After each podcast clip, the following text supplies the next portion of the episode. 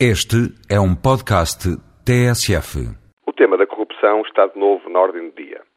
Embora as práticas que conduzem a este tipo de situações possam existir em muitas atividades económicas, o setor da construção e da promoção imobiliária ocupa um lugar destacado nas suspeitas e nos casos que estão sob investigação.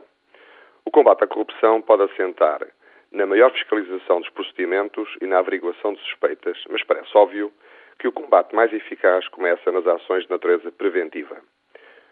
Setor das obras públicas e do imobiliário depende de uma complexa teia legislativa e administrativa muito pouco clara, produzida durante dezenas de anos e que permite decisões de elevado valor económico.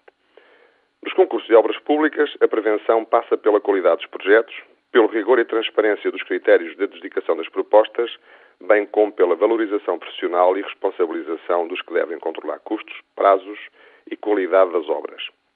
No ordenamento do território, a transformação de um terreno rústico em urbano depende de um licenciamento, ou seja, de um ato administrativo que permite que esse terreno, que era avaliado em função da sua produção agrícola, passe a ser avaliado em função dos metros quadrados de construção autorizados. Basta pensar na diferença entre o valor das duas atividades económicas para se perceber o tamanho da tentação.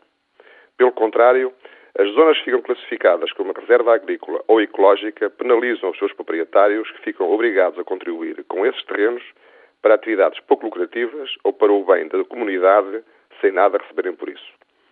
São os atos administrativos que fazem a diferença. As leis, que estão em vigor, não são claras, permitem várias interpretações, criam muitas dificuldades, muitos pequenos poderes e decisões discricionárias.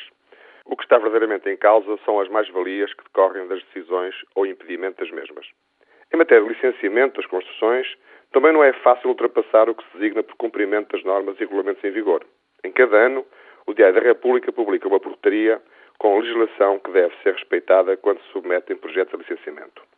São dezenas de decretos e portarias, para além dos regulamentos municipais e das condições não divulgadas por muitas das entidades de consulta obrigatória e que dependem da Administração Central é sempre fácil encontrar um pormenor ou uma interpretação que justifique o indeferimento.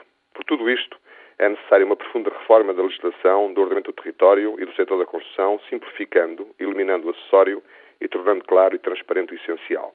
É tempo de transformar o atual simplex da corrupção num complicómetro preventivo.